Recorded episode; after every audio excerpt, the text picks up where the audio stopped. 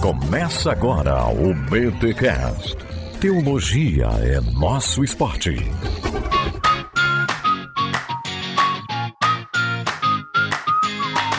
Muito bem, muito bem, muito bem. Começa mais um BTcast de número 462. Eu sou Rafa Cavalcante de São Paulo, mantenedor do Bibotalk. E teologia também é o meu esporte. Eu sou o Rodrigo Bibo e esse podcast é para peregrinos e peregrinas. Olá, meu nome é Guilherme e livros são tão bons que você sempre deve estar aberto a uma nova forma de lê-los. Caraca, olha aí. Oi, eu sou o Léo. Quem tem ouvidos para ouvir, ouça. Muito bom. Gente, estamos aqui com o Léo e Guilherme para falarmos sobre, olha, história da aprendizagem. Calma, não é bem isso. Você que é pedagogo já, opa, isso é a minha área. Não, não. Vamos falar um pouquinho sobre como o ser humano, de certa forma, sempre aprendeu, sempre ouviu as coisas e como nós, às vezes, nos esquecemos de que nem sempre teve tela, né? Porque, enfim, a gente vai conversar sobre a história da aprendizagem, sobre a importância da audição, sobre a importância de se ouvir as coisas e prestar atenção nelas. E, ou seja, as formas com que o próprio cristianismo se desenvolveu e transmitiu o seu conteúdo. Aliás, a forma como a Bíblia foi transmitida. A gente vai conversar um pouquinho sobre tudo isso nesse caldeirão aqui com o Léo e com o Guilherme. Fica aqui com a gente, mas antes, ouça os recados paroquiais.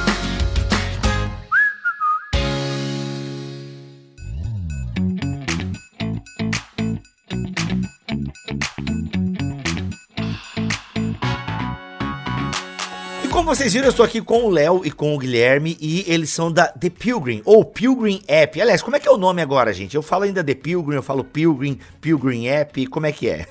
Começou The Pilgrim, né? Aham. The Pilgrim App no começo. E aí pegou isso, muita gente absorveu o D no começo e depois a gente fez algumas alterações de, de branding, Uhum. tiramos o D. E aí ficou só Pilgrim App. Pilgrim App. Aí tem gente se perguntando, tá, gente? Vocês estão falando aí Pilgrim App, é app do quê? O que, que é a Pilgrim? É, a Pilgrim, ela é um- uma plataforma que conecta ou organiza, tem como objetivo organizar todas as trocas de valor dentro do ecossistema cristão. Caraca, maluco, meu Deus. É, Gente, ninguém entendeu essa É, a definição. Gente, é um app que você ouve e lê livros e audiobooks. Pronto.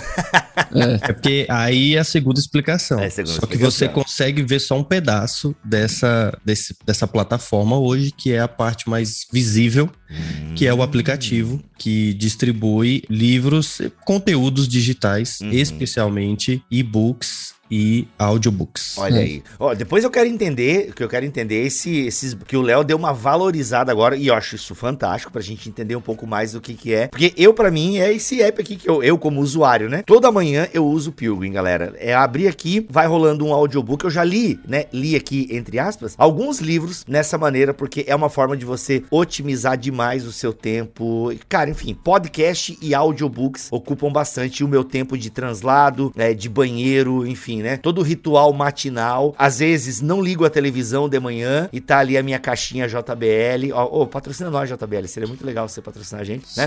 tá, tá ali a minha caixinha rolando e tal. Então faz muito, faz muito parte da minha, da minha rotina. E, cara, a Pilgrim é. Fora que tem os e-books também, que já me salvou em viagem de pregação aí. Eu tô viajando pra pregar. Poxa, como é que é aquele conceito mesmo e tal? Queria dar uma refinada no sermão? Pá, tem o e-book lá na Pilgrim. Então, cara, assim, é fantástico esse app que me ajudou. E, enfim, a minha bolha aqui de teólogos, praticamente todos eles usam, né? É, e a gente tem livros físicos também no, no nosso site, né? É um desenvolvimento um pouco mais recente do que os audiolivros, mas a maioria dos livros que a nossa editora, porque nós também temos uma editora, como o Léo falou, a gente tem várias pontas nessa teia aí. E Nessa esquina. É, aí muita gente fala, ah, eu quero, eu queria ler. A pessoa ouve o audiolivro ou lê o e-book e fala, ah, eu queria ler esse livro, mas só tem na Pilgrim, o que que eu faço? A gente também tem lá no nosso site. E os assinantes têm algumas vantagens também na hora de adquirir o livro lá. Ah, legal. Inclusive, tem um livraço que eu não sei o que, que vocês vão fazer com ele, que é o História que Contamos, que eu tenho a versão de vocês, que eu acho que foi em, par- em parceria com a antiga Box 95, e eu tenho a cópia física, e, cara, é sensacional esse livro. A gente fez um podcast sobre fé e cultura pop, citamos bastante ele, ele lá, que é do Mike Cosper, é isso? Isso, O cara que tá exatamente. famoso aí por conta do podcast do, Tá. do Rise and. Falls lá, É. da, da Marzil, enfim. E, cara, esse livro é sensacional. E tem o que eu tô lendo agora também, é um livro que, se não me falha a memória, começou exclusivo com vocês e agora tá na parceria com a Thomas, que é Chamados para Criar. Livro Isso. que todo empresário cristão tem que ler. Gente, assim, ó, depois da Bíblia, você, empresário, empreendedor ou que quer empreender, é obrigado a ler Chamados para Criar. Assim, é leitura obrigatória. Aliás, isso aí tinha que estar. isso aí tem que ser muito falado. É, A Adonep, a Adonep já comprou um caminhão desse livro aí? Esse, esse livro tem uma, tem uma história legal, pô.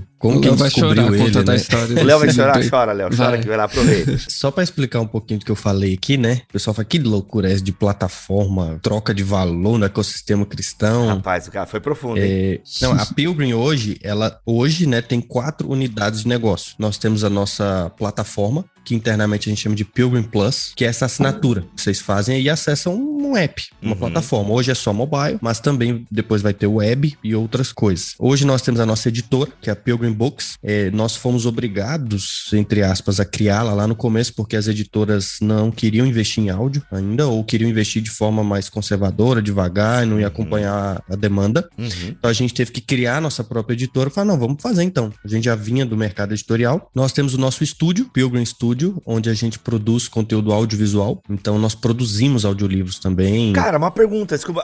eu- de vez em quando eu acompanho o Emílio Garófalo e ele tá lá gravando. Aquele lá é o estúdio de vocês? É, assim, não é fisicamente nosso, o terreno, o espaço. A gente tem um. O nosso estúdio hoje é meio que um hub. Ah, legal, e legal. tem parceria com vários estúdios, não só, assim, em vários lugares do, do Brasil. Uhum. E aí a gente usa alguns estúdios. Tem estúdio aqui em Brasília que a gente tá, que a gente aluga. É, esse também dá um papo bom aí depois. Tem um, o nosso sócio que, que é dessa área. Que legal. E nós temos o Pilgrim E-Commerce, que é a nossa loja virtual, onde a gente vende produtos físicos, né, impressos, Uhum. e produtos digitais também, os e-books ou os audiobooks, é, individualmente. Ah, legal, legal. Então hoje são quatro ramos já assim de uma árvore que tem muitos outros, né? Legal. Tipo aquela coisa do Nigel lá do Tolkien. É Legal. A árvore é gigante. A gente vai conversar mais sobre isso lá pro final. Por agora, aqui nesse recado paroquial, só pra você entender, gente, é um app, né? Ou seja, é muito mais que isso, mas pra você entender, é um app que vai abençoar demais a sua aquisição de conteúdo, a sua edificação. Tem muita coisa lá. São mais de 8 mil, né, Léo? 8 mil produtos dentro do app da Pilgrim. A gente não tem nem vida pra ouvir tanto conteúdo. Então, cara, com certeza tem alguma coisa lá no app da Pilgrim que você vai gostar, que você vai gostar de ler, que você vai ser abençoado. Ó, eu sempre costumo dizer, gente, Vida Nova, Thomas Nelson, Mundo Cristão, são as, as editoras que eu mais consumo material. Cara, tem tudo lá. Tem praticamente tudo lá em forma de e-book e muitos deles em audiobook. Então, gente, na moral, vai lá e tem resumos de livros, tá? tem artigos, tem parceria com o Labri. Experimenta, vai. Ô, Léo, tem uma condição pra galera experimentar aí? Como é que é? Ou uma pressão bacana que é irrecusável? No link que vai estar aqui na descrição? Tem, é, a gente vai dar um link aí pro pessoal que tá ouvindo o podcast aqui no Bibo, de 50% de desconto em todos os planos da Pilgrim. Rapaz, aí sim. E no plano mensal, esse desconto vai durar três meses. Olha aí. Então você pode fazer o anual e já pagar 50% o ano todo, Aham. no mensal três meses e no semestral por um semestre. Muito bom. Gente, o link tá aqui, tem que ser por esse link, tá bom? Ó, tem que ser o link divulgado nas redes sociais do Bibotalk ou aqui na postagem deste BTCast 462. Bora pra esse conteúdo aí pra gente aprender um pouquinho mais sobre a história da aprendizagem. Sei lá, eu tô usando essa expressão, nem sei se é sobre isso direito, mas o Guilherme vai me ajudar depois. Simbora, roda a vinheta.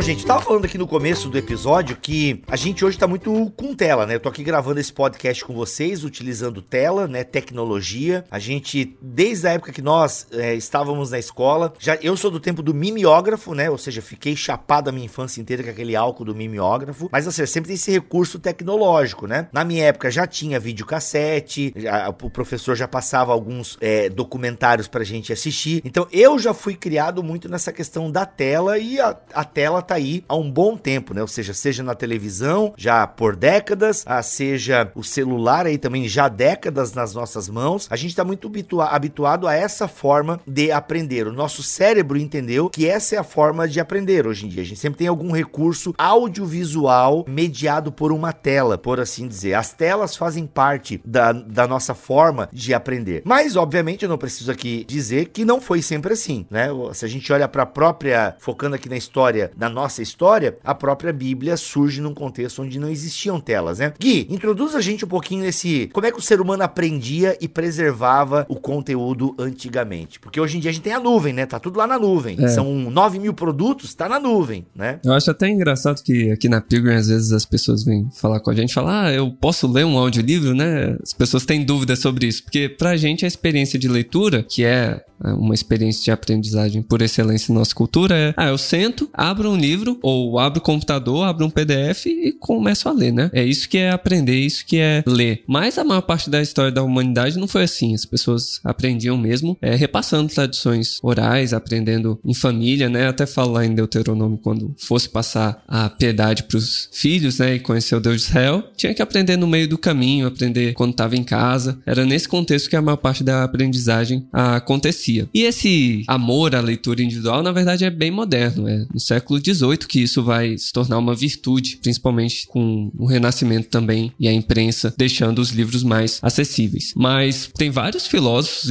é, gregos, como Platão, que criticavam a, o, a leitura escrita. Eles falavam que, na verdade, era um meio empobrecedor, né? Então, essas mesmas críticas que tem hoje, né? Falando, ah, Caraca. se você usa celular, você vai ficar mais burro, né? É basicamente isso. Uhum, Platão uhum. falava, ah, é, no Fedro, né? Ele critica, falando: ó, oh, quando você tá lendo um livro escrito, você não pode dialogar com a pessoa, você não pode fazer uma pergunta pro, pro texto, né? Quando você tá conversando com uma pessoa viva voz, é, você pode ter uma dialética ali, você pode ter um diálogo, então você pode acessar a razão. Cara, isso é muito louco, porque a gente pensa em Platão, né? Todo mundo aqui sabe quem é Platão. Nunca leu Platão, mas sabe que Platão é um filósofo lá e tal. E para nós, Platão, ele existe por conta dos livros. Sócrates existe por conta dos livros. Os filósofos, né? Agostinho existe para nós hoje por conta dos livros. Mas é muito louco Platão Platão falar isso, porque, mano, é que na época a galera se assim, ensinava realmente, né? Eu tô lembrando aqui de Aristóteles, que é o, o peripapetismo, o peripatéticos, não é? Ou uhum. seja, Aristóteles caminhava com os seus alunos e nesse caminho ele ia ensinando e tal. E, mano, isso para nós é meio que não faz sentido, né? Porque a gente é tão acostumado com a ideia da, da, da, da leitura individual, de você. Inclusive, o pessoal fala muito do autodidata. O próprio EAD também chama isso, né? Você tem um professor na tela, mas é muita leitura que você faz em casa e tal. Uhum. Caraca, que loucura. Mas é muito legal trazer essa ideia da tradição oral, que a gente sempre diz isso aqui no BTcast, principalmente quando o assunto é formação da Bíblia, formação do cânon. A gente fala muito isso aqui no BTcast e cabe muito nesse episódio, que tradição oral, gente, na antiguidade é algo muito sério. As pessoas quando vão criticar a Bíblia e a formação da Bíblia, falam: "Ah, porque a galera acreditava em história da carochinha. Ah, quer saber como a Bíblia foi feita? É só você fazer a brincadeira do telefone sem fio. É brincadeira do telefone sem fio? Que um vai falando na orelha do outro. É,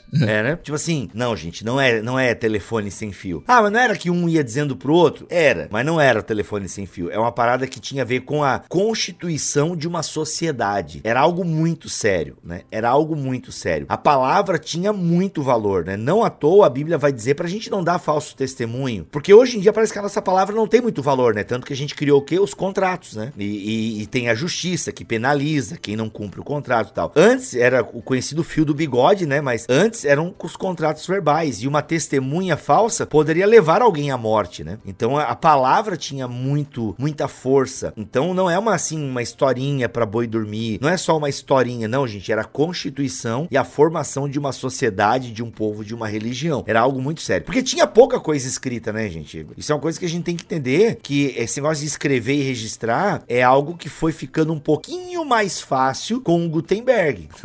Ou seja, século XV isso, né? É, pra não fazer um salto muito grande, tem outra coisa que eu queria trazer também, que isso que Platão fala também tinha uma preocupação elitista, que na verdade isso vai ser bem comum no mundo greco-romano, né? De que, bem, se você deixa muitas pessoas lerem, esse amor exagerado à leitura pode fazer com que algumas ideias que não são muito socialmente agradáveis se divulgam mais rápido. Tem até um dramaturgo grego chamado Menandro que ele dizia: Ah, a gente não pode ensinar as mulheres a lerem porque vai dar mais veneno para as cobras. Caraca. Tinha essa preocupação de manter um certo esquema de poder. Uma sofocracia. Rapaz, o que, o que que Platão Platão diria da, no Instagram, então, do WhatsApp. Da internet. Das redes sociais É da o internet. fim do fim da caverna, isso aí. Ele se matar. Não, ele diria o que o Humberto Eco disse, né? O Humberto Eco disse que a internet deu voz a um bando de idiotas, né? É. Que antes ficavam ali somente nas suas rodinhas de amigos e tal, e agora a internet dá. E a gente vê, né, aí um monte de influencer que Deus o livre, ou um monte de cantor ou cantora querendo agora pagar de é, analista político e tal, que a gente mais tá tendo agora, né? São os próprios partidos políticos, inclusive que até querem isso, mas que grandes figuras da música ah, ou do teatro, da novela, realmente falem dos seus partidos, do seu candidato, porque só que, cara, aí tu vai ouvir o comentário, eu que não entendo de política me arrepio, né, com os comentários, né, sobre, enfim, não quero citar nome aqui, porque eu não aguento mais o nome dessa cantora na minha timeline. Eu não sigo essa cantora, eu não ouço nada dessa cantora, mas todo dia que eu entro, eu sigo jornais, né, pra não ficar tão alienado assim. Mano, todos os dias os jornais, os grandes meios de comunicação citam o nome dessa cantora. E ela pagando aí de analista política e tal, e falando de, enfim, várias coisas. Cara, isso é um absurdo. E eu nem sei porque que eu cheguei nessa cantora também. Uma imagem que está conectada a essa coisa da história, transmissão de aprendizado, uma imagem mais emotiva, não sei se essa é a palavra, é aquela ideia do contador de histórias, né? Na roda de fogueira. Sim. Uhum. E tinha aquela coisa de eu tô contando uma história para as crianças ou, ou não, para adultos, e isso está conectado à história da humanidade, né? E o ser humano tem um certo apreço por ouvir histórias Sim. é, ouvir alguém contar alguma coisa para ele. E alguns estudos até é, recentes dizem que isso está conectado e ligado ao recente sucesso ou grande crescimento do consumo de conteúdo em áudio. Audiobooks nos Estados Unidos e na Europa, principalmente, mercados mais consolidados lá de audiolivro. Na Europa, é, e, e se você for estudar mesmo, você ver que é diferente o consumo. E os podcasts, que são a grande sensação aí do- dos últimos dois, três anos. E você vê nesses estudos que cada país, cada região tem um interesse específico. Os nórdicos lá consomem muito aqueles thrillers policiais, sabe? É, histórias de suspense e, e drama. Os americanos não, os americanos já são muito voltados para produtividade. Então é sempre É, desenvolvimento pessoal. desenvolvimento pessoal e produtividade. Então eu tô dirigindo, eu tô aprendendo alguma coisa. Você é uma máquina de vencer. Exatamente. eu tô na academia, então eu tô ouvindo algo e aí meu tempo sempre é otimizado e eu nunca perco ou desperdiço meu tempo fazendo só uma coisa. E aí o áudio cai muito bem nisso. né?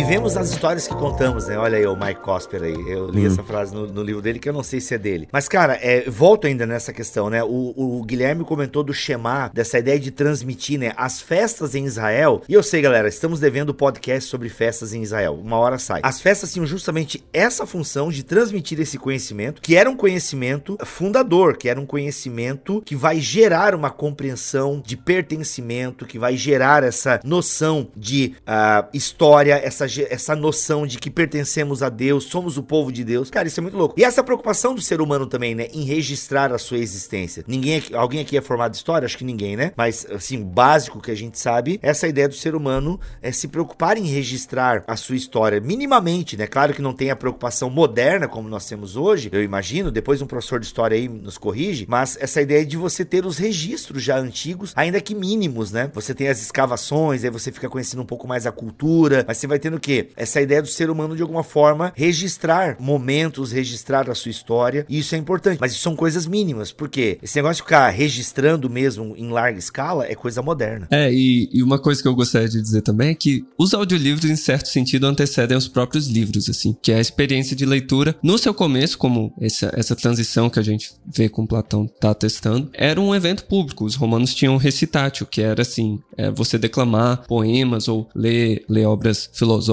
no, no meio de um evento social ali. O próprio caso das escrituras, né? Porque os judeus também eram tinham uma grande reputação de ter essa cultura escribal, principalmente ali durante o Império Romano. Eles é, também escreviam os livros para serem lidos na, na sinagoga ou no templo, nas festas, enfim. Então, tudo isso mostra como que a experiência da leitura é muito mais pública, né? E com a ascensão do cristianismo depois, a produção manuscritológica aumenta bastante. Até o fato de ter quatro evangelhos, né, e não só um, faz com que que um novo meio de, de escrita e de divulgação de conteúdo escrito fique mais comum, que é o códice, né? Que não era mais um papiro ou um pergaminho enrolado ou individual, mas era você ter várias páginas lado a lado. Com isso é algo que fala até mesmo em, é, na formação do cânon, né? Que ali no, na igreja primitiva, à medida que o Novo Testamento vai sendo colecionado, os códigos são fundamentais para a gente entender o, o que fazia parte do cânon, como que ele era utilizado e assim por diante. E, só para eu terminar aqui, uma pessoa fundamental para a gente começar a entender a leitura como algo individual, algo que forma a minha identidade, algo que eu me entendo melhor como pessoa quando eu estou lendo um livro, é, não podia deixar de ser, né? Agostinho. Agostinho tá, tá em todas, né? Porque quando ele escreve nas Confissões, ele refuta um pouco Platão com essa ideia de que, ah, eu tenho que guardar tudo na minha memória e conversar com as pessoas por viva voz. Aí fala que ele podia encontrar Deus quando ele estava lendo as escrituras, a própria experiência de conversão dele se dá com ele lendo Romanos 13 ali. Então, é durante a leitura individual dele que acontece. A conversão antes também ele fala que foi preparado para isso lendo A Vida de Santo Antão, que é um livro de Atanásio. Então, isso faz com que ali nas confissões ele mostre que eu posso ter uma experiência dialógica enquanto eu estou lendo. Então, tem essa ideia confessional, vamos dizer assim, de leitura. Isso vai se alastrar durante a Idade Média, por causa das condições materiais não vai se divulgar tanto, mas com a Renascença, Agostinho vai ser redescoberto, as, a imprensa vai deixar tudo mais fácil, e com a reforma a gente vai incentivar as pessoas a, a lerem mais e quer que todo mundo tenha a chance de ler a Bíblia de alguma forma e o resto da história. E aí a gente vê que Platão estava certo.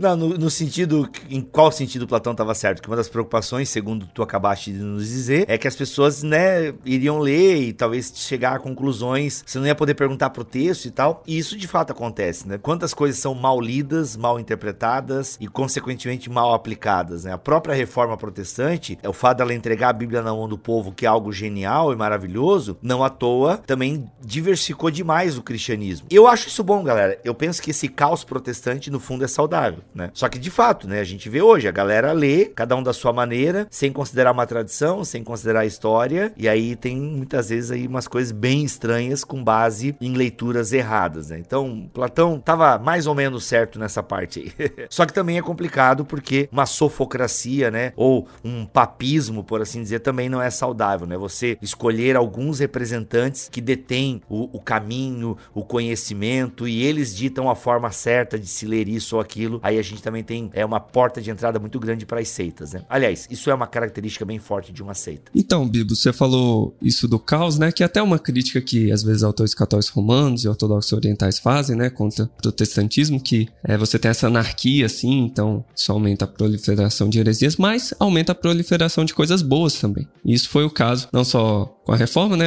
Não vai ter tempo aqui da gente defender por que, que a nossa leitura bíblica é um pouco mais fiel do que as outras tradições e não é esse o objetivo, mas na própria literatura, que essa facilidade com, com a imprensa e essa divulgação da palavra escrita e também com a maior alfabetização que passou a ser uma realidade a partir do século XVI, a gente tem uma idade de ouro da literatura. A gente tem Don Quixote na Espanha, a gente tem os Lusíadas em Portugal, isso tudo nessa mesma época do, do Renascimento como um todo, eu tô dizendo. A gente tem Shakespeare ali já no século XVII. E, como não podia deixar de ser, eu também tenho que citar o, o Peregrino, né? Que é um, um, segundo livro mais lido depois da, da Bíblia aqui no, no mundo ocidental. E é bem interessante pegar o Peregrino de exemplo, porque isso mostra como que a leitura passou a ser algo mais individual para formar a minha identidade, né? Que o Peregrino, ele do começo ao fim é guiado por um livro. Ele é guiado pelo que ele ouve do intérprete sobre o que vai acontecer na estrada. Em momentos chaves da narrativa são as promessas bíblicas né? Que ele é relembrado. E a ideia do peregrino é a pessoa ler aquela alegoria ali e entender a própria vida cristã dela. Então, é assim, basicamente um resumo de como o protestante encara a vida cristã, que é meditação nas, nas escrituras e, e oração. E isso foi fundamental para as pessoas assumirem a fé como delas próprias. O peregrino vai ter várias críticas a, a pessoas que são, né, meio fogo de palha assim, que entra na fé e sai, e sai rápido. E esse incentivo para as pessoas lerem por conta própria dá trabalho para a igreja, dá, mas é um trabalho que eu creio que a igreja tem que se levantar, erguer a cabeça e falar: não, é um trabalho difícil, mas é um trabalho digno da gente fazer com a internet hoje em dia. Muitos pastores reclamam, né? Falando: ah, agora a pessoa fica lendo besteira na internet, qualquer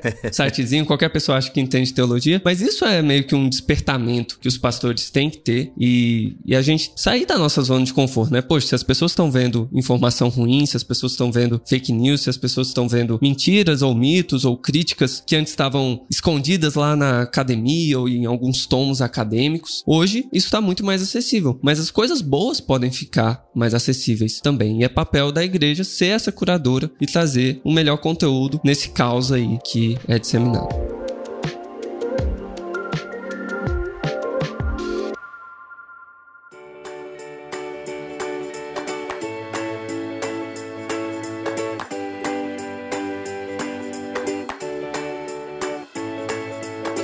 Cara, é, é, muito interessante porque aí a gente dá um salto, né? É, eu penso uhum. que junto com a bênção, é, sempre vem um caminho para a maldição, né? Eu penso, que que eu, por que, que eu tô dizendo isso? Com as, porque tem possibilidades. Então, de fato, né? Você tem o caos, a anarquia protestante, mas muita coisa boa surge disso. E eu acho que tem que ser assim, porque senão vira uma ditadura do conhecimento, do saber. Falando em tecnologia, hoje você tem uma pluralidade de meios de informação, o que torna até difícil você muitas vezes peneirar a informação, porque você tem vários meios, uns meios puxam mais para esquerda, outros mais para direita, outros tentam ser mais neutros e por aí vai. Só que isso é bom, cara. Você antes, no meu caso, tinha só a Globo. Era a Globo, um pouco da Band, o SBT, era o que existia na minha infância. Mas, por exemplo, lá em casa era SBT era para desenho, Band era para esportes e a Globo era para entretenimento e informação. Na minha época e na minha bolha aqui no sul do Brasil, cara, era basicamente isso. Era o Boa Noite do William Bonner, sabe? Era, era o Jornal Nacional. A gente assistiu o Fantástico em família. Então, assim, era um meio só. A gente era enviesado por um meio só. Cara, com a internet, você tem uma possibilidade enorme de poder se informar melhor, de checar as fontes. Agora, consequentemente, tem a parte ruim também, que é essa multidão de gente falando besteira, abobrinha. Por exemplo, a pornografia. Era muito mais difícil você consumir. Sempre foi.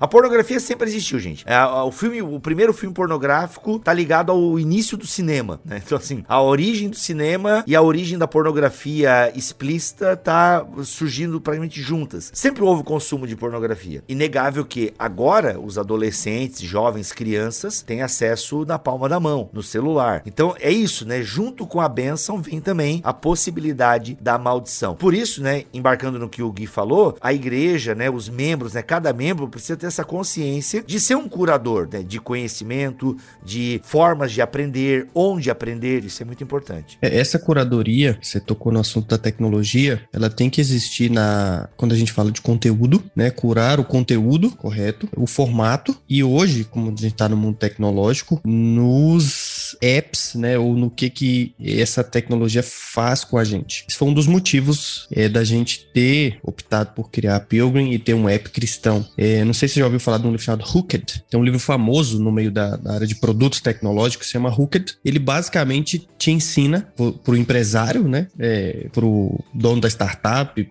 para quem mexe com isso, a viciar uma pessoa num aplicativo. Caraca. Então ele te explica e te mostra toda uma metodologia que é metodologia, quando você lê, você fala, é, isso aqui é o Facebook, é o Instagram, é o TikTok, é o Twitter, é todos os gatilhos que você precisa colocar na jornada de experiência da pessoa para que ela vicie naquilo ali. A questão é, a gente não pode falar assim, não, a tecnologia ela é necessariamente ruim em si e não dá para usar, mas a gente tem que conseguir responder a isso, não só criticando, mas criando também apps e coisas tecnológicas que geram hábitos virtuosos e não só viciosos. Então, a gente quer gerar virtude e não vício, e eu posso usar a tecnologia é, para isso também. A questão é, a gente foi lá estudar a coisa e falar, é, dá para usar isso aqui pro bem também, não, não só pro mal, como muitas empresas e empresários têm feito aí. Caraca, deu até medo agora. Você conhece o livro? Eu sou viciado no Pilgrim, no app. Rapaz, será que eu fui manipulado. é, o, autor no livro, ele não, ele não defende isso, sabe? Ó, tá aqui um livro negro para você viciar as pessoas, mas ele fala, porque no meio dos negócios é isso, ele fala como você faz as pessoas usarem o teu, o teu produto. Né? Uhum, E cria uma metodologia lá. É verdade, você pode usar pro bem, né? Pode usar pro bem. É, não é por acaso, não é estranho quando você para e se vê viciado em aplicativos. É, esse é o objetivo por trás. Quem viu o documentário da Netflix sabe, né? O, do, dos apps lá. Ah, cara, é muito bom. Como é que é o nome daquele documentário? Agora, agora, agora ferrou tudo. É, Acabou a gravação, gente. É. We Are Crashed? Não, esse é sobre o. Outra coisa. Dilema das redes. Isso, dilema da cena. Dilema das vezes, cara, é é verdade. Toda a ciência, toda a psicologia por trás, né? É, você é um experimento, assim, você tá no meio da, do, do você é um ratinho ali no Ratinho laboratório. branco do laboratório, É. exato, cara. Inclusive os olhos ficam vermelhos, né? De tanto a gente usar. Interessante, somos Sim. ratinho do laboratório mesmo. Aliás, ratinho do laboratório tem olho branco, olho vermelho? Sei porque que eu tô com essa imagem na cabeça. Acho que agora. tem, o Pink e o cérebro tem. Exato, exato, muito bom. e, gente, e aí tem, obviamente, a Pilgrim, que vem né, nesse mercado. Tem quantos anos a Pilgrim oferecendo já esse serviço? Principalmente esse do app, de nós entrarmos ali e ouvirmos e lermos. Primeira versão do app da Pilgrim, o MVP, que a gente chama, subiu para as lojas, para App Store, para Play Store, no dia 20 e pouco de novembro de 2018. Olha aí, cara, em novembro. Em Foi novembro 22 de 2018. novembro de 2018. Então tem três anos e meio caminhando aí para quatro anos. Legal. E, cara, existe uma resistência hoje, né? Ou não? Isso tá sendo quebrado? Como é que vocês veem o mercado nesse sentido? Porque, como eu falei, a gente é muito da tela. A galera pede, inclusive, pro nosso podcast ter imagem. Eu falo, gente, Uhum. vocês ficam vendo por 10 minutos, depois vocês vão fazer, abrem outra aba do computador e vão continuar só ouvindo, né? Então, assim, nós, como podcast, a gente continua sendo tradicional. De vez em quando, eu ponho algum podcast com imagem que você vê lá no canal do YouTube. E de vez em quando eu faço lives também. Mas podcast mesmo, a gente continua na forma tradicional, só o áudio, né? Mantendo aí essa roda de conversa. Até porque eu posso gravar com gente do mundo inteiro, né? O, o MesaCast, ele... é, gente, fazer um MesaCast é caro. Porque você... Sim. Ou você tem que estar em São Paulo, onde todo mundo passa em algum momento do mês pra poder gravar. E as pessoas... Parece, né? Que a galera acha que as pessoas mais legais são em São Paulo, Rio, né? Não, gente. Tem muita gente boa espalhada pelo Brasil. E por isso que a gente mantém o formato tradicional. Mas, caras, é- co- como é que vocês estão trabalhando isso de... Gente, é possível ouvir um livro? Qual é, É, o hack eu- aí que vocês estão despertando na galera?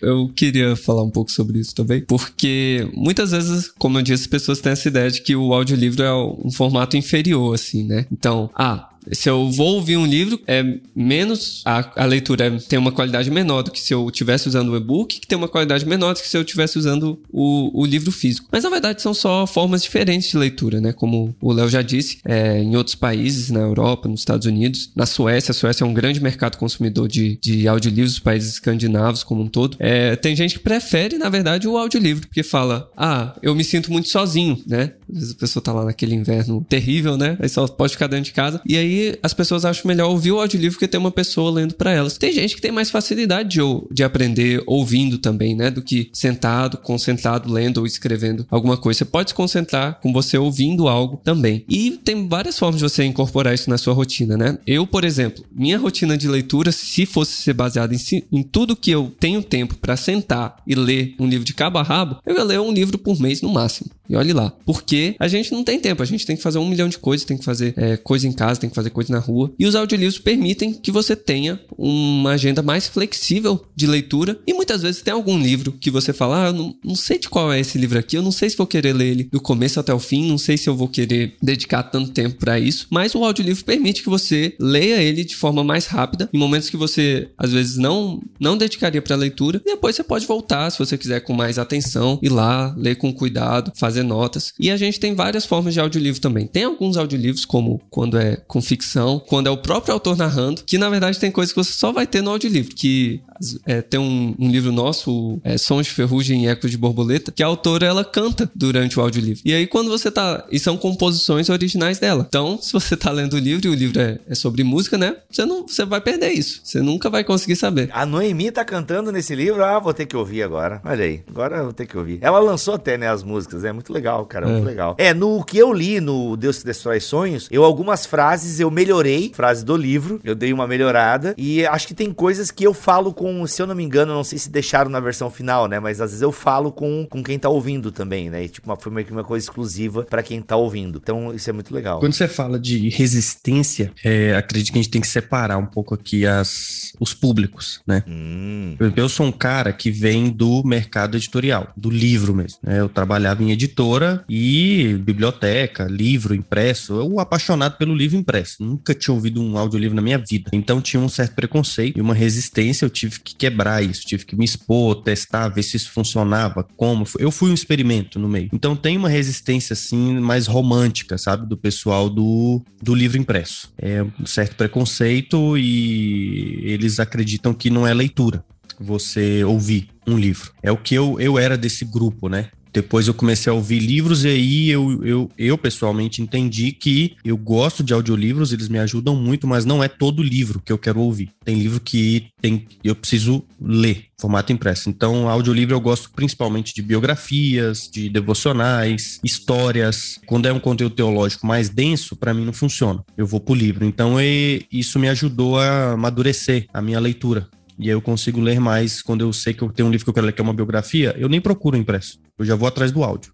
Tem audiolivro disso aqui? Uhum. Deixa eu ver se tem. Ah, é uma história, uma coisa que é um estilo que eu sei que eu vou gostar no áudio, porque eu sei que eu vou conseguir ouvir aquilo ali em momentos que eu não estaria lendo o livro. Porque o, o e-book e o impresso, eles vão ocupar o mesmo tempo. Você tem que parar, sentar e ver aquilo. Uhum. O audiolivro, não. Eu normalmente gosto de ouvir quando eu tô fazendo uma caminhada, quando eu tô, vou pra academia, quando, enfim, eu tô fazendo outra coisa. Eu sou desse, desse grupo. Tem uma outra resistência que já é do pessoal que do, do, déficit de atenção, né? Digamos assim, a pessoa não está acostumada a consumir conteúdo em áudio. Ela não se treinou para isso, ela não, não, e aí ela vai ouvir e é super estranho para ela. Nossa, eu tô ouvindo um livro, sabe? É, comecei a ter um pouco disso também, mas depois acostumei. Mas tem essa, essa galera que não consegue aprender é, por que, assim, áudio. Assim, quem tá lendo, por exemplo, eu tenho, né? Eu sou, eu tenho os TIC, né? Sei lá, TDAH, devo uhum. ter alguns problemas aí que eu tenho. Nunca fui diagnosticar, porque se daí se tu não tem o diagnóstico, tu não tem, né? Mas eu devo ter um monte de coisa aí. Assim, eu às vezes eu tô lendo e eu dou e eu, e eu devaneio também lendo. De repente a mente uhum. voa, aí você tem que voltar pra escrita. Com o audiolivro acontece isso também. Como eu falei, é na minha rotina matinal o audiolivro e no almoço também eu tenho levado agora. É, eu tô com um fonezinho, né, no ouvido e tal, e tô ouvindo ali também. Ou geralmente no almoço eu procuro ouvir os podcasts e tal. Mas, cara, de manhã é audiolivro. E às vezes eu tô no banho, né? Eu levo a minha caixinha pra dentro do box. Meus vizinhos não gostam muito. Mas assim, eu tô. Às vezes eu. Opa, acho que já passou uns dois minutos e eu, cara, fiquei pensando, sabe, no qual boleto que eu tenho que pagar hoje. Mano. Aí eu deixo rolar. Ó, eu sei que eu perdi alguma coisa. E beleza, e continuo. Depois, o que, que, eu faço? Eu volto. Então, assim, uhum. tem, tem, um audiolivro, qual foi ele? Cara, o Manso Humilde, né? Um clássico, Sim. um clássico. Livro que. É, inclusive, é em parceria com a Pilgrim, né? Thomas é, Nelson Pilgrim. Nossa, é. Era de vocês, é, né? Ele é da Pilgrim e a Pilgrim cedeu pra Thomas imprimir. Isso. O que acontece? Mano, esse livro eu demorei ele para ouvir porque tem, tem capítulos que eu ouvi duas vezes. Outro, da, com, a, com a Mundo Cristão, Leitura Negra. Pá, é um livro mais denso. Esse Sim. é um livro mais Sim. Denso. Mano, eu ouvi vi o capítulo 2 três vezes. Ah, Bibo, você é burro? Posso ser. Mas é que eu não tô preocupado em finalizar para dizer que, ó, eu li 50 livros no final do ano. Cara, eu tô preocupado em aprender, entende? E enquanto eu não absorver bem, tipo, ah, entendi a ideia do autor, cara, eu faço o meu tempo. Então, cara, o capítulo 2 do que eu acho que é da autoridade, man, da autoridade, né, respeitar as autoridades e tal, eu ouvi três vezes, entende? Uhum. Caminhando é, com Deus em meio à dor e o sofrimento. Mano, o, o, o capítulo sobre o problema do mal, que ele discute bem a questão do, da, do mal, mano, ouvi também duas vezes frouxo, entendeu? É isso, cara, é não ter pressa, é você se descobrir. É, pra né? mim, os mais densos assim, eu não consigo. É, tem gente que é o contrário, tem gente, eu conheço pessoas que ouviram o audiolivro inteiro das institutas. Nossa. Inteiro. Olha aí. Gosta e prefere, inclusive. O Guilherme mesmo é uma pessoa que eu acho que eu nunca é encontrei um, com ele, um, que ele não tava com fone de ouvido ouvindo um livro. Você pergunta quantos livros você leu no ano? Ele vai falar 100, 200.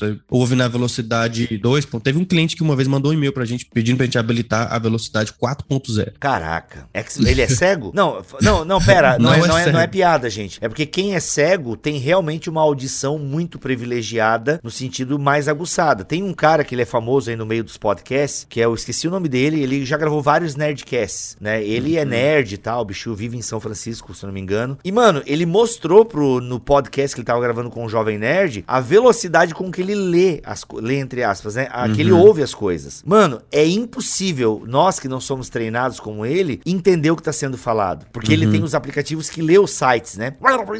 Sim. Lê as notícias dos portais e tal. Mano, era assim, ó.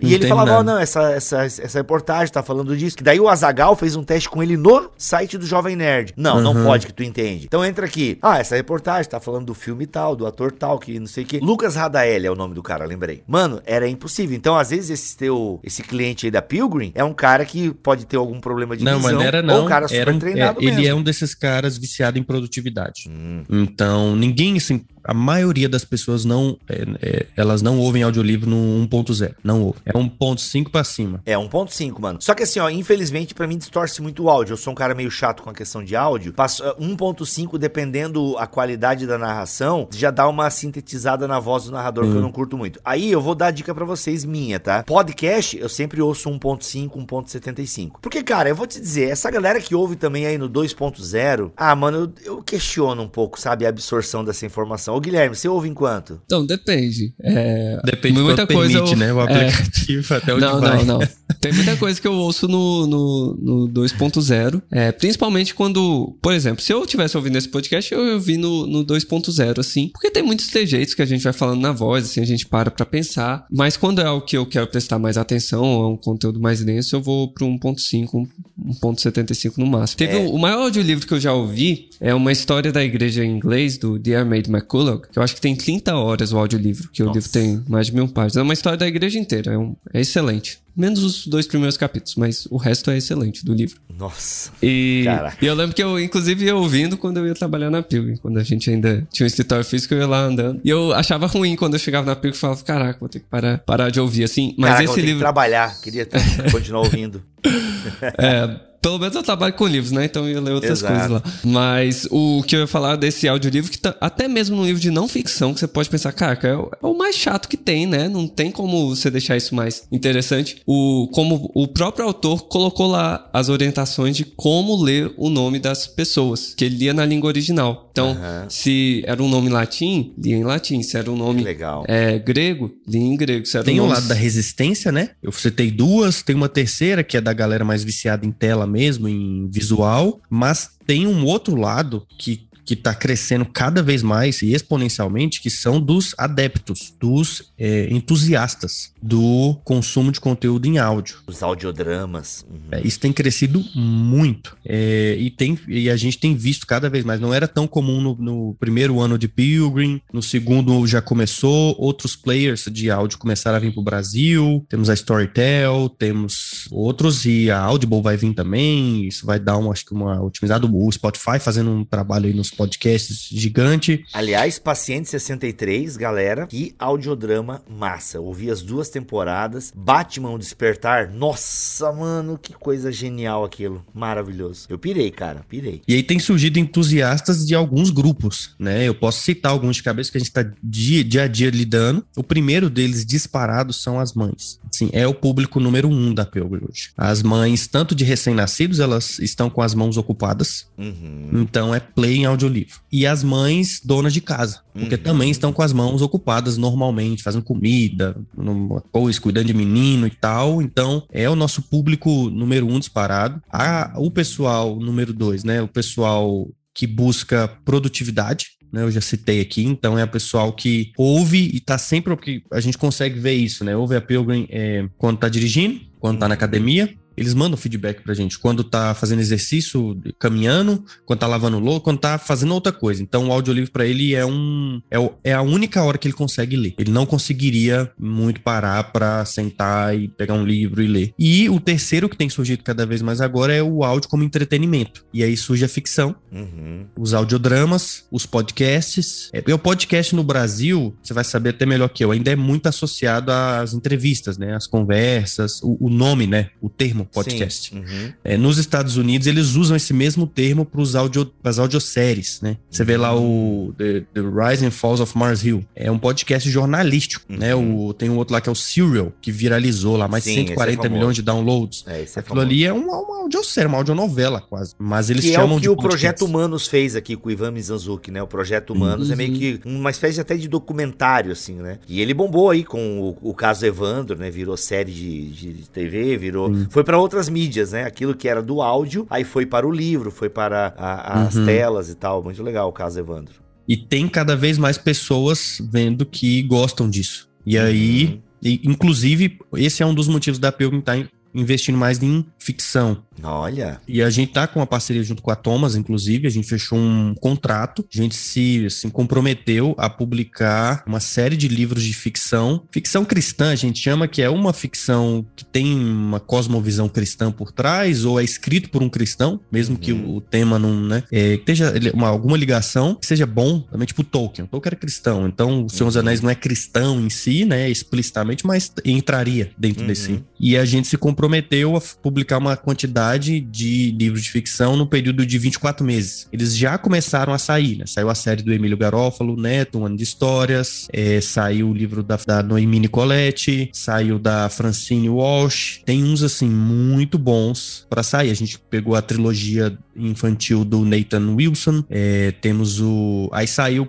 com a Vida Nova o Gilead, né? No, no, no é narrado pelo Emílio. A trilogia hum. cósmica do C.S. Lewis vai sair agora pela Thomas, Opa. narrado pelo Emílio também. Sério? Que legal. É, a gente pegou livros do Wendell Berry, o, o Guilherme pode falar melhor clássico. Tem um livro de ficção que eu, especialmente, tô aguardando muito, que é um de um russo. O Guilherme descobriu esse livro, não sei nem como. Ele chega aparece com um livro aqui que todo mundo apaixonou no livro e conseguimos Caramba. os direitos. A Thomas também vai imprimir. Explica aí, o que, que tem de ficção para sair? É, esses, esses dois que eu vou expandir um pouco mais. O do Wendell Berry, J.B. Crow, que é, inaugura o Circo Port Williams, assim, que ele escreveu vários livros sobre essa cidade fictícia que ele faz lá no Kentucky. E cada livro é a perspectiva de um personagem diferente. Aí nesse é do barbeiro da cidade, que é o Jabber Crow. Então, é, quem gosta de, desse clima bucólico, de cidade pequena, essa ideia de que a industrialização faz a gente perder algumas coisas importantes, conexão com comunidade e tudo mais. Esse livro é bem interessante e mostra até mesmo como ele perde a fé dele quando ele tá no seminário, o personagem ele recupera de uma maneira surpreendente depois. E esse outro que o Léo citou é o Laurus, do é, Eugene Vodolaski, que é, é, basicamente um nome da roça, só que ortodoxo russo. Pra, quem não sabe o nome da roça, hum. é uma hum. história de um, de um monge lá né, na Idade Média, conta a história de um, de um mosteiro de uma maneira um pouco pós-moderna, assim. Não no, no sentido pejorativo de pós-moderno, mas de fazer conexões com, com o presente. E é bem legal esse livro que conta a história de um, de um monge que é um, um santo louco, que eles chamam na ortodoxia oriental, que é, um, que é tipo um, um cara que é, é um monge mendicante, mas ele, ele quebra várias convenções sociais no caminho caminho. E a história basicamente é como ele se apaixona por uma moça. Ele, infelizmente, ele tem um filho com ela fora do casamento e isso é condenado. É, o livro deixa bem claro que isso é errado. E ela morre no parto, junto com o filho dele. E aí o objetivo dele é falar, tá, agora como que eu reconstruo minha vida aqui? E aí ele vai. Aí um padre chega para ele e fala, um padre ortodoxo oriental fala, não, agora você vai ter que viver por eles três, por vocês três. Você vai viver é, meio que numa substituição vicária por eles durante a, a sua vida. E, e aí o livro é bem engraçado também, porque do nada tem umas partes em eslavo antigo e do nada joga uma gíria assim, joga uma piada contemporânea. Então tem essa colagem assim com vários estilos. Então a gente tem tanto livros de ficção mais envolvidos como esses dois, é mais eruditos, vamos dizer, como também tem esses autores nacionais que eu já citei, tem, que o Léo já citou, né? A Noemi, a, a Francine. A gente também tá conversando com a Sara Guzella. O próprio Emílio, que tem a coleção do Ano de Histórias, e ele vai fazer também um livro nesse mesmo universo, ano que vem. Tá escrevendo já. Tá escrevendo. E também tem esses livros do, do Nathan Wilson, que o Léo falou. É, a Pilgrim e a Thomas, ambas estão comprometidas é, a tentar investir no, na ficção, que é um gênero não muito comum, né, no meio cristão. O pessoal não, não, gosta. E a gente acha que o áudio pode ajudar a quebrar isso. É. E o último que eu queria falar é a coleção Calçados Confortáveis. Que sério, se, se você gostou de Manso e Humilde, se você gostou de Liturgia do Ordinário, essa é a ficção para você, que vão ser quatro livros. O primeiro já tem um áudio disponível lá no app. E é um livro excelente até para é você é fazer um. É Calçados Confortáveis. Que é um livro excelente, especialmente para clubes de leitura femininos, porque são histórias de várias mulheres que começam a conversar em diferentes contextos de vida, assim. Tem uma que é pastora em tempo integral, super workaholic. Tem outra elas que... vão para um retiro, né? As é, elas vão para um retiro, retiro e as histórias delas se cruzam. Tem uma que é uma mãe que os filhos desprezam ela, o marido só é bem abusivo com ela. Tem outra que perdeu o marido, que perdeu a mãe também, tá numa experiência de luto. E tem uma que é uma estudante de doutorado, assim, que tá descobrindo a vida agora, tá no começo do casamento, tem vários sonhos, é, parece que tá tudo certinho, assim, ela é meio patricinha também. E aí essas mulheres se encontram e elas vão tendo uma rotina espiritual que elas vão é, conversando entre si e vão encontrando Deus em situações diferentes e é bem interessante como que essas histórias tão diferentes têm aplicação também para quem tá lendo, assim, tem os roteiros da jornada espiritual que elas vão passando no, no decorrer do livro, então você pode aplicar na sua vida também. É, é uma ficção pastoral, eu até diria. Fica aí a recomendação. Mudou minha vida Cara, até. que legal. Esse livro, o povo não sabe, esse livro é um best-seller, acho que é o número um, número dois da IVP nos Estados Unidos, que é uma das maiores editoras cristãs dos Estados Unidos. Aí aqui no Brasil, como é ficção, o público cristão já, né, fica meio assim, mas lá é um grande best-seller. Ficção é bom para o cristão, já disse alguém, não é?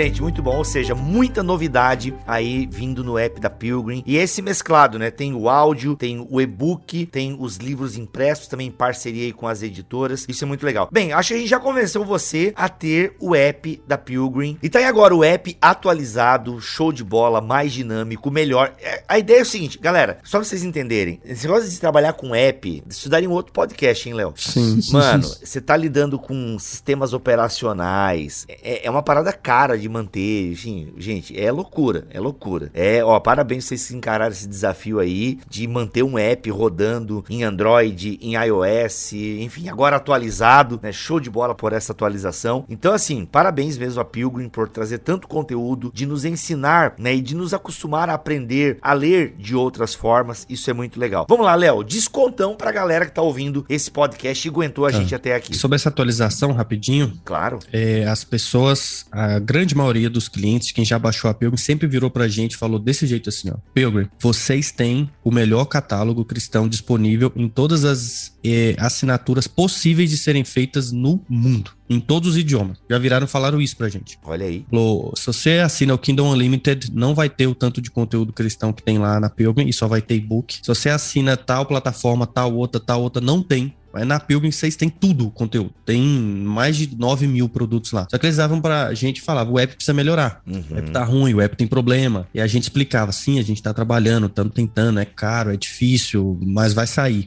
e agora tá saindo uma versão nova, uma atualização bem robusta. Toda, todo o app foi refeito, tá? É um novo aplicativo, não é um- uma mudancinha pequena. Toda a parte de design de experiência mudou. Então, baixem lá, pra vocês darem uma olhada e verem como tá. A gente desenvolveu recursos ali, features específicas que a gente acha pro público cristão, assim, é, vocês vão entender quando vocês baixarem e verem. E muito conteúdo agora, muito conteúdo saindo, muito conteúdo original que só tem lá, muito conteúdo exclusivo por causa das parcerias que a gente tem com as editoras cristãs, além dos conteúdos gerais que estão em todas as plataformas. Com essa atualização, a gente quer incentivar todo mundo a, a ouvir, a ler, a baixar, e por isso a gente está dando um desconto. Nesse podcast aqui, a gente vai estar liberando um cupom de 50%. Olha Por aí. pelo menos três meses. Então, Uhum. vocês vão poder acessar o app. é, isso fica 15 reais por mês. Caraca, não, para. Gente, vale a pena. Na moral, vale a pena. Nem que você cancele o Spotify aí, se você tem o Premium, pra experimentar, pra você ver que É, Essa negócio... semana lá entrou o e-book das institutas. Eita. E o e-book das institutas custa 140 reais. O e-book. Uhum. E ele tá disponível. Uma assinatura de, né, pessoal que vai pagar 14, 15 reais. Tem audiolivros lá de 80 reais. Uhum. Tem audiolivros de mais de 32 horas de Uhum. áudio Olha aí. narrado. Então, quando você pega a composição da coisa, né? Galera, olha só, deixa eu dizer um negócio pra vocês. O fato de ter, por exemplo, a maioria dos e-books das principais editoras, tem, por exemplo, assim, a Vida Nova é uma editora grande, com um catálogo teológico grande, a Thomas Nelson, a Mundo Cristão, enfim, essas editoras, olha, não vou dizer todos, mas a maioria dos principais livros dessas editoras estão em formato de e-book lá, tá? Então, assim, só isso, galera, só isso, vamos dizer que fosse só isso a Pilgrim, já valeria a pena você pelo menos aí experimentar esse desconto, porque, como eu falei, mano, tem comentário bíblico lá. Por exemplo, a série Para Todos da Thomas Nelson tá todinha lá. E esse dia, pô, eu queria dar uma, queria aperfeiçoar ali um texto e tal. Pá, tá- eu no culto mesmo. Abri o appzinho ali, tal, tal, tal. Peguei, fui lá na Perícope, comentada pelo Enit Wright. Ah, legal, legal. Pô, me ajudou ali, entendeu? Então, assim, cara, tem muito comentário bíblico, tem muito audiolivro. No voo, E outra, você consegue baixar, você não precisa estar conectado. É o mesmo princípio do podcast. Você consegue baixar o capítulo ou o audiolivro inteiro e você pode ouvir estando offline. Cara, isso é maravilhoso, maravilhoso. Então vale demais o investimento, galera. Vale mesmo. E outra, mas Bibo, é 9 mil. Eu nem sei por onde começar. Cara, vai aqui nas indicações que a gente dá do Bibotalk. Geralmente o que nós indicamos aqui no Bibotalk tem lá na Pilgrim. Outra coisa, eles ajudam, né? No próprio, não sei se na nova skin do app vai ter, mas tem lá os 10 mais ouvidos, entendeu? Não, essa nova atualização a gente investiu muito nisso. A gente investiu na parte de recomendação de conteúdo. Olha aí. Então vai ter recomendação de conteúdo lá baseada no que você tá sentindo. Olha aí, os algoritmos vão te pegar lá na Pilgrim, então. Isso é ótimo. Então você pode é, virar pra Pilgrim e falar que você tá lutando com o pecado de sexualidade, pornografia. Lá vai ter uma área uhum. específica recomendando conteúdo para te ajudar a se santificar naquela uhum. área. Tem recomendado legal. baseado no, no, no, que você mais gosta, nos autores que você consome, na editora que você prefere. Uhum. Investiu bastante nisso e investiu bastante recurso da biblioteca também. Uhum. Então a parte de marcações e consulta daquilo que você marcou, das páginas que você salvou, tá toda refeita bem melhor bem melhor. A gente fez vários testes com usuários, né, antes de lançar e era a área que mais agradava. Assim, o pessoal fala, nossa, não acredito, isso aqui é muito legal e agora tá tudo bonitinho aqui, Bacana. o que eu marquei do livro tal. E... É, e tem e-books de outras editoras, até seculares também, assim, da HarperCollins, por exemplo, a gente tem Senhor dos Anéis, Filhos de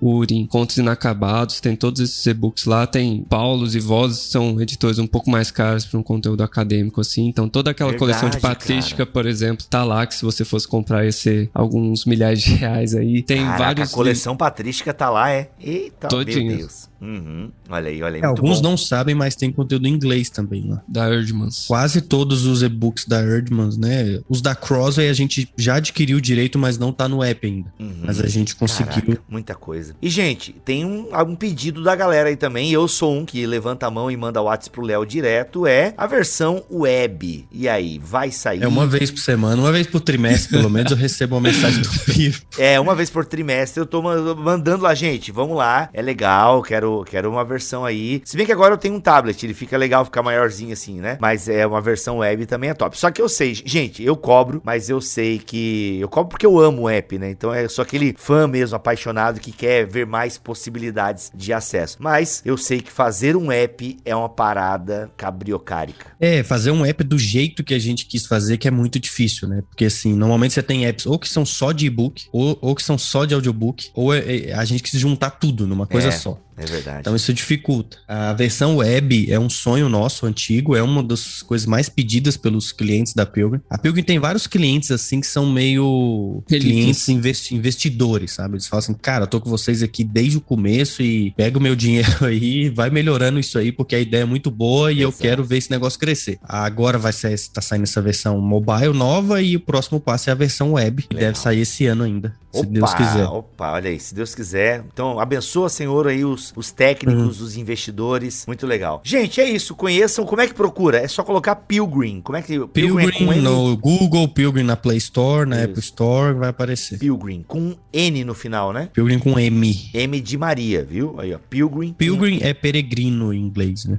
Pilgrim. Pilgrim. Só digitar aí no Google. Na... E, ó, mas claro, né? Antes de fazer qualquer coisa, você vai clicar no link que tá aqui na descrição deste BTcast em bibotalgo.com ou lá na bio do nosso Instagram, que aí você vai ter esse descontão que o Léo. Você falou desconto, Léo? 50%, 50%. Aí, ó, nos três primeiros meses, na anual em seis meses e na semestral seis meses, é isso? Na anual, um ano. Você na, paga anual, um ano? Caraca, um vai desconto. Todo. Ah, então, gente, ó, caraca, aproveita, gente. Vale muito a pena esse investimento. Olha, quer saber? Agora segura essa dica aqui que o Bibo vai dar pra você que ela é matadora. Sabe aquele serviço de streaming que você tá pagando e você não tá vendo mais nada lá? Que você entra no final do dia, fica olhando o catálogo, desliga e vai dormir? E você tá gastando lá 9,90, 19,90. Cancela, velho. Cancela, você não tá usando o serviço de streaming. Cancela, vai lá, vai lá, vai lá. Cancela, vai. Cancela e assina Pilgrim. Experimenta, experimenta. Faz o teste, tá bom? Faz o teste e depois me conta. Léo, obrigado pela tua presença aqui nesse BTcast, mano. Valeu, eu que agradeço, Bibo. Um abraço. Gui, tamo junto, cara. É nóis. Obrigadão, até mais. É nóis. E é isso, gente. Voltamos na semana que vem se Deus quiser assim permitir, fiquem todos na paz do Senhor Jesus. Este podcast foi editado por Bibotalk Produções.